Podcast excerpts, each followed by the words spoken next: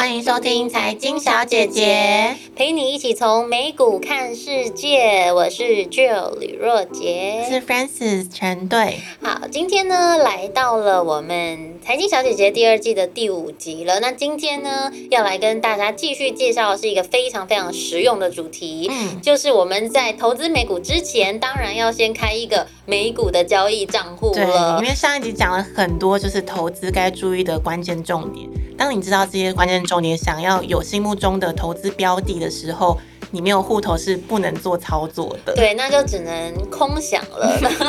对，那我想大家听这个节目，肯定都是想要来实战，嗯，看看能不能真正帮自己加到一些薪水，增加一些收入。没错。对，所以我们今天呢，就来教大家，就是到底美股要怎么样开户，然后目前市面上又有哪一些开户的一个管道呢？嗯，那首先，其实这个管道还蛮清晰的，主要有两大块啦。有一块呢，就是你直接去跟海外的券商开户；那另外一块呢，就是跟国内的券商开户。然后跟国内的券商开户又叫做所谓的副委托。什么叫副委托呢？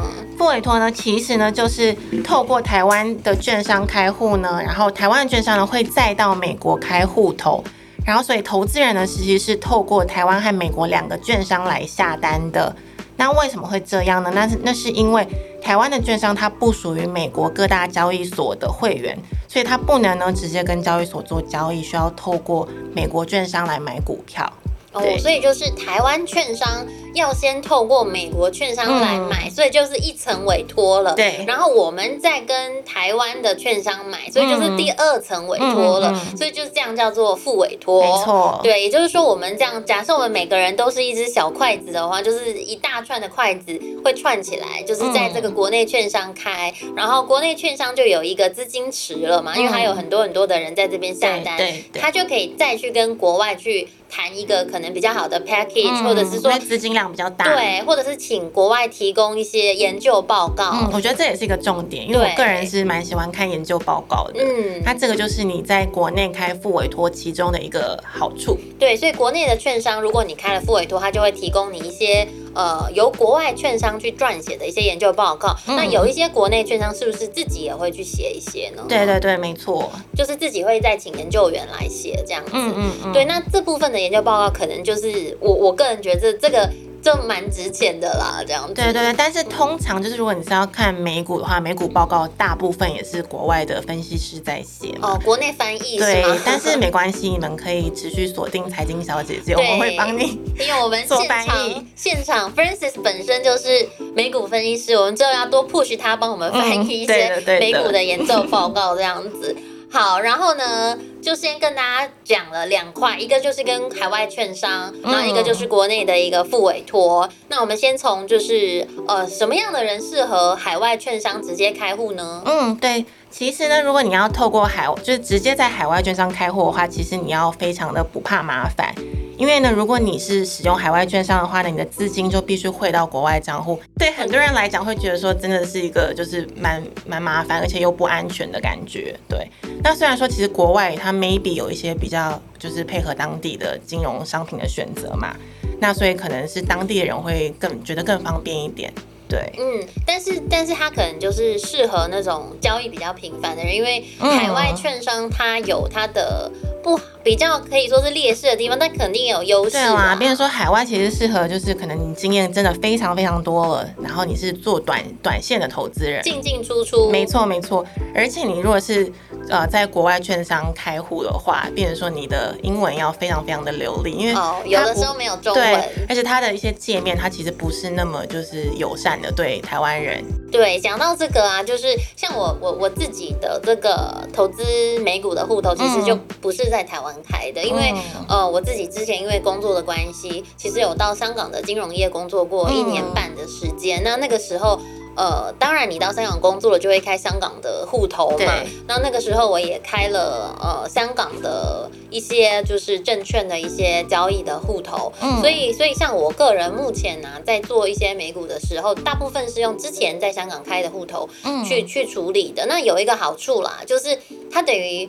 因为香港是一个金融环境比较自由的地方，嗯、也就是所以也因为这样的自由度，让它成为一个亚洲的一个金融重镇。嗯、那香港那边的逻辑就是比较开放，那所以我在那边开了一个户头以后，其实不只是美股啦，就是包括陆股啊，包括港股啊，甚至包括欧股啊，其实都可以直接在同一个账户里面做一些交易。嗯、可是也要提醒大家了，就是。就是像现在疫情时刻，以前以前就算呃可能在台湾都可以随时就去周末，你可能就是五六日你就可以飞去香港处理一些事情，或者是逛逛街找朋友什么的。可是现在因为疫情真的已经就没有办法去了，所以就是偶尔像我就会面临到，哎，你突然需要补一个什么文件，哎，你突然什么东西到期，这真的非常麻烦。所以其实还是会比较建议大家，就是如果可以的话，就在国内的银行对开这个副委托对。像我就面临，就是有的时候你要补个什么件，然后偏偏又要你本人去，嗯、你本人现在怎么可能去？而且说真的，你要开一个户头，如果你都没有在那银行开过户的话，嗯、你还是要本人去，然后要有一些就是对呀，护照证明啊之类的。重点现在本人就去不了，然后后面如果要有一些就是。真的就是在文件上的处理啦。如果你就是偏偏遇到一个什么事情，你本人又去不了的时候，嗯、那那就可能是蛮麻烦。所以对我来说，就是真的也就觉得，可能之后我也会在国内开一个账户，嗯、去两边的账户一起去辅助这样子。对对对，对。所以就是我们如果像是海外券商，那当然我是在海外的那种。呃，银行啦，我是在海外的银行，然后他们银行里面的户头就是也有证券交易的功能，因为我是在外资银行开的，对。但是，例如说，呃，像是海外券商开户的话，它大部分可能就不会是海外的银行，而是海外的券商。嗯嗯，对。对。那现在市场上有几个比较有名的这个海外开户的选择，Francis 可以帮我们简单介绍一下吗？如果你要在海外券商开户呢，其实有有几家啦，比较大家会使用的，耳熟能详。对，其实你在网上搜寻都可以啦，像是 First Trade 第一证券嘛，嗯、还有 Interactive Brokers，那这个是 Intoro，嗯，那还有 Charles Schwab，还有 TD。那因为 Charles Schwab 跟 TD 现在已经是同一家公司了，叫什么中文名字？叫做嘉信跟德美丽。哦，这几个都是听过的，嗯，没错没错。所以你也可以在这几个网站上，就是直接线上开户嘛。嗯，可以可以。对，你可能就是要上传你一些证件，然后还是要透过。对方的审核啦，嗯嗯，然后接下来假设通过审核以后，接下来就是把你的钱汇到他们指定的海外账户，这样子。没错。对，那这个时候也要提醒大家，就是还会有一笔海外汇费，因为你把钱汇到国外是有汇费的。是的。对，那这个汇费呢，通常啊大概是四百块台币左右啦，嗯嗯，就是正常，好像我自己处理这样子的海外汇款是蛮多的，因为我们现在有经营艺廊嘛，所以常常要做一些跨。国的交易，那所以就是基本上就是会有多出一笔会费，那这个也是大家在呃执行一些就是海外证券开户的时候也要考量进去的一个成本。对对对对。那其实像刚刚我们有提到说，这个海外券商其实是适合短线的投资人的。那我们刚刚提到的银行副委托呢，就是啊、呃、会更适合长期投资人，因为说为什么呢？因为其实交易。买卖交易都是有手续费的，嗯、对。那如果你是这种短线进出的话，可能就没有那么适合。但是呢，就是像刚刚提到的好处，就是你们我们可以拿到就是这个券商报告，对，那这个会有更完整的资讯。那其实台湾的这个付委托的券商，它也可以随时就是改单，有这样的服务。那这个也非常适合经验少的投资人。它很多就是营业员啊，或者是你网上看到的资讯，其实都是中文的。对，中文界面，我觉得这个对于新手投资人来讲，可能安全感会会会比较多一些这样子。嗯、对对，所以国内券商跟国外基本上就是对我个人来讲啦，就是我我比较喜欢就是呃，在我人在哪里的那 那边，我也是这样觉得。对，所以我自己也是在台湾开的不委托。好，不过要提醒大家的就是这个交易成本，因为我觉得这个是在整个投资里面还蛮需要被关注的一件事情哦。嗯、就是说，现在国内呢，如果你是做一个付委托、券商付委托的话，其实大部分的这个交易的手续费会在百分之零点五左右哦。也就是说，如果我今天买了一个一万美金的股票，好了，就下了一个一万美金的单，那我要付出的是五百美金，嗯，这样子的一个呃手续费。那如果说呃，我今天放了一个，哎，不对，我刚刚是不是算错？一万美金的话，应该是五十，因为是百分之零点五，嗯，所以其实也没有想象中多这样。但是不管怎么样，这百分之零点五就是实实在在的一个交易成本。嗯，但是如果你今天是要下一个一千美金的。呃，一个一个一个商品的话，那你的交易手续费难道就是五块吗？这个时候就不是这样子喽，因为其实大部分的券商它都有一个最低的一个手续费要收取，然后目前在国内的话，大部分就是要收四十美金以上啊，就是它每一笔交易至少给你收这个钱，我就不管你下单多少，但是就是。最少就是要给你收到四十块美金。嗯嗯嗯。那如果说你网络自己下单的话呢，大部分就是可以有一点点微小的折扣，大概是三十五美金左右。嗯，对。那当然，这个每一家还是有点不一样。那如果说呃你是一个 VIP 大户的话，你可能还可以特别跟银行 去谈能不能够更低。不过我们讲的就是一个市场上比较常见的。对对对。那还有就是，你做副委托的这个操作的时候，其实它没有最低的存款要求的，那这也是蛮重要的。那还有呢，就是当你要投资美股的时候，你一定要确定说你的户头是一定要先有钱的，你才能委托。所以说呢，如果你的账户里面的美金不足的话呢，就是没有办法申购美股的。所以我我要交易之前。呃，第一个它是用美元交易，所以我必须在国内的银行要有一个外币的户头，嗯嗯，然后钱要先存够才能够下单，这样，然后存美金进去。对，不能说先下单，然后交割钱再把钱存进去，哦，对，这样子会违约交割。对，所以这个就是跟台股交易有一点不一样的地方了，嗯，也来提醒一下大家。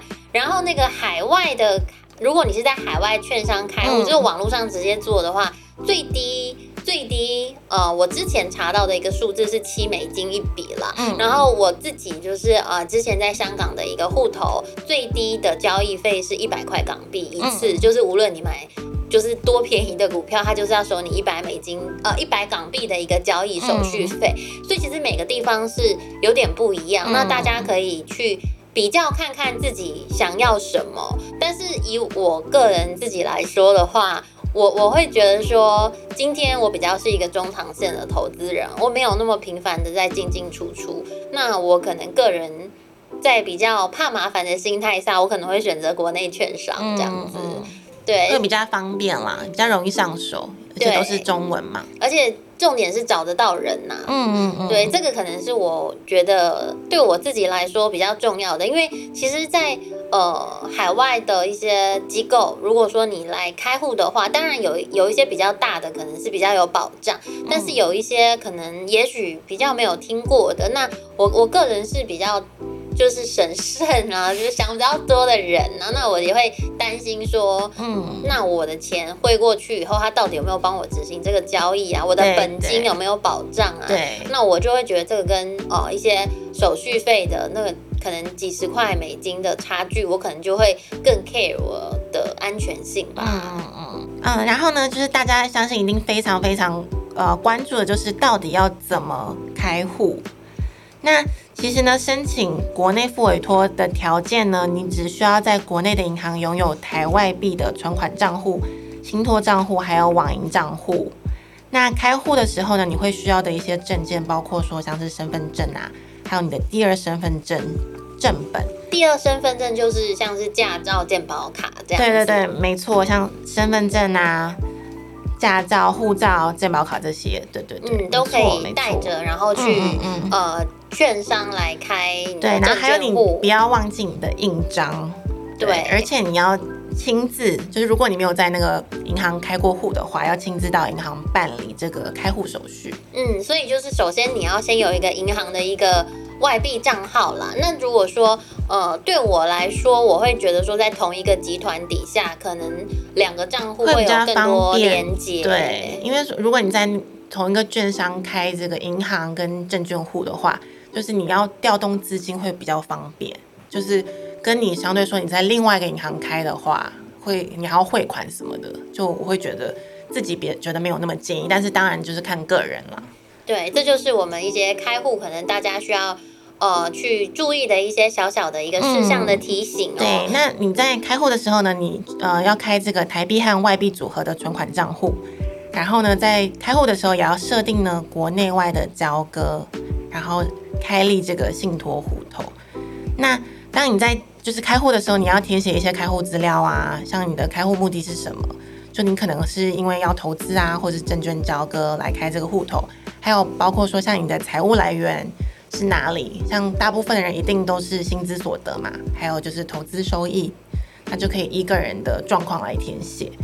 那最后呢，你就是要有这个身份证来约定的印鉴样式申请书，要填写这这一个申请书，然后呢，你就是要用印章或者是签名来做确认，对。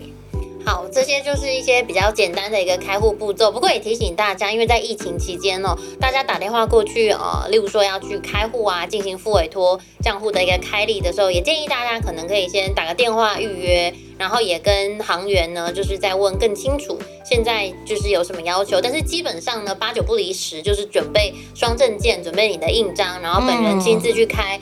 概就是没有什么太大的一个问题了。对对对，当你开户完成以后，你也可以透过这个付委托的券商来做网络下单。好，另外还要提醒大家哦，其实美股的一个交割的时程跟台股也有一点些微的不同。嗯，然后它是怎么样的不同呢？嗯，像你在台湾买股票的时候，你假如说你今天买进好了，就是假如说今天是 T T 日买进好了。那也会在 T 加一这个时间呢，会是成交日，那就是你交割款项的时间点。那 T 加二呢，就会是交割扣款的时间点。那这个是买进股票的部分。那你卖出的时候呢，T 日卖出，那 T 加一呢，就会是成交的时间点；T 加二呢，会是交易扣款的时间点。T 加三呢，会是交易款项的交付日，那 T 加五呢，会就是付委托券商汇入客人的账户的时间。也就是说，我们如果投资美股，然后卖掉。然后我要拿到那个钱的话，基本上要加两天。对对对，没错，就是你买进的时候，呃，速度很快；卖卖出的时候很比较慢，拿到钱。对，钱要拿回来的时候呢，就要多等两天，嗯、这就是付委托它的一个特性。最后呢，在这个节目要提醒一下大家哦，因为其实呃，从六月份一直到八月份啊，其实美股都一直在算是高档对震荡，看回不回。那这时候呢，其实也要提醒大家，因为联准会后续的动态会大幅的影响美股的走势了。那联准会他们最近其实蛮关注两个关键数字，一个是通膨，一个就是就业。嗯，对，所以在就业的部分，我们最新也看到了一则新闻哦，就是 Fed 有一位理事他就出来说了，如果美国的就业报告呢，在未来两个月都可以增加八十万到一百万人的话，那 Fed 渴望最快十月份开始来缩减。购债力道、嗯，对对对，那这个大家肯定要非常非常的关注，因为缩减购债其实会影响这个股市的表现。对，那其实大家就是也要关注一下这两个月就是 Fed 的动向嘛。那因为像上个礼拜啊，七月二十八号的时候，呃，其实鲍尔他是有说，就是目前的利率还是会维持就是零 percent 到零点二五这个区间。那其实就是也要看像刚刚就有讲到大家就是就业啊，还有通膨的状况。如果真的有进一步实质上面的进展的话呢，才会就是发表一些可能政策上面的更新。对，不过现在呢，就是股市也是蛮奇特的啦。现在股市已经不是跟政策，不是跟经济的真正的表现挂钩了，而是其实它真的最挂钩的就是联准会的一个撒钱的政策。这样到底什么时候要把水给收回来？这就是非常剧烈的，会影响美股未来的走势。对，那我们财经小姐姐呢，也会持续的为大家来关注。谢谢大家的收听，谢谢大家，拜拜拜拜，下一集见，下一集见。